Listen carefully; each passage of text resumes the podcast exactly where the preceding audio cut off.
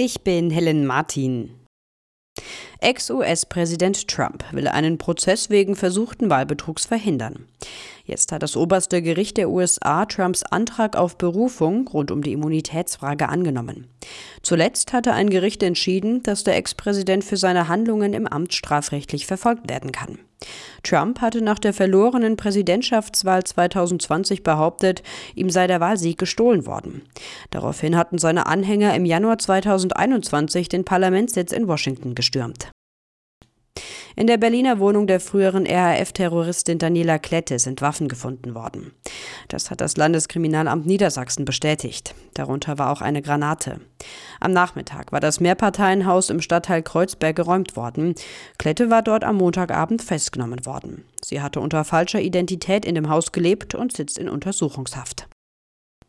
In der Mehrheit der EU-Staaten gibt es inzwischen die Ehe für alle. In Tschechien wird sie dagegen nicht kommen. Ein entsprechender Vorstoß ist im tschechischen Abgeordnetenhaus gescheitert. Stattdessen wurde entschieden, eingetragene Lebenspartnerschaften von gleichgeschlechtlichen Paaren stärker der Ehe anzugleichen. Bei einer eingetragenen Lebenspartnerschaft können Paare zum Beispiel, anders als in einer Ehe, nicht gemeinsam Kinder adoptieren. Beim traditionellen Politiker der Blecken auf dem Münchner Nockerberg hat die versammelte Politprominenz aus Bayern und auch Berlin ihr Fett wegbekommen.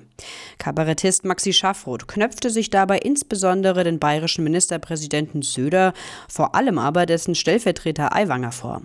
So nahm Schaffroth unter anderem die sogenannte Flugblattaffäre des Freie Wähler-Chefs aufs Korn. Aiwanger sei außerdem zum politischen Holzspalter mutiert.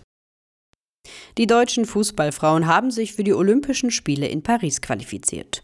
2 zu 0 stand es am Ende gegen die Niederlande. Ein hart umkämpftes Spiel. Am Ende Riesenfreude bei Horst Rubesch und seinem Team. Nach Treffern von Clara Bühl und Lea Schüller besiegten die Deutschen die Niederlande verdient mit 2 zu 0, holten sich Platz 3 in der Nations League und das begehrte Ticket für die Olympischen Spiele.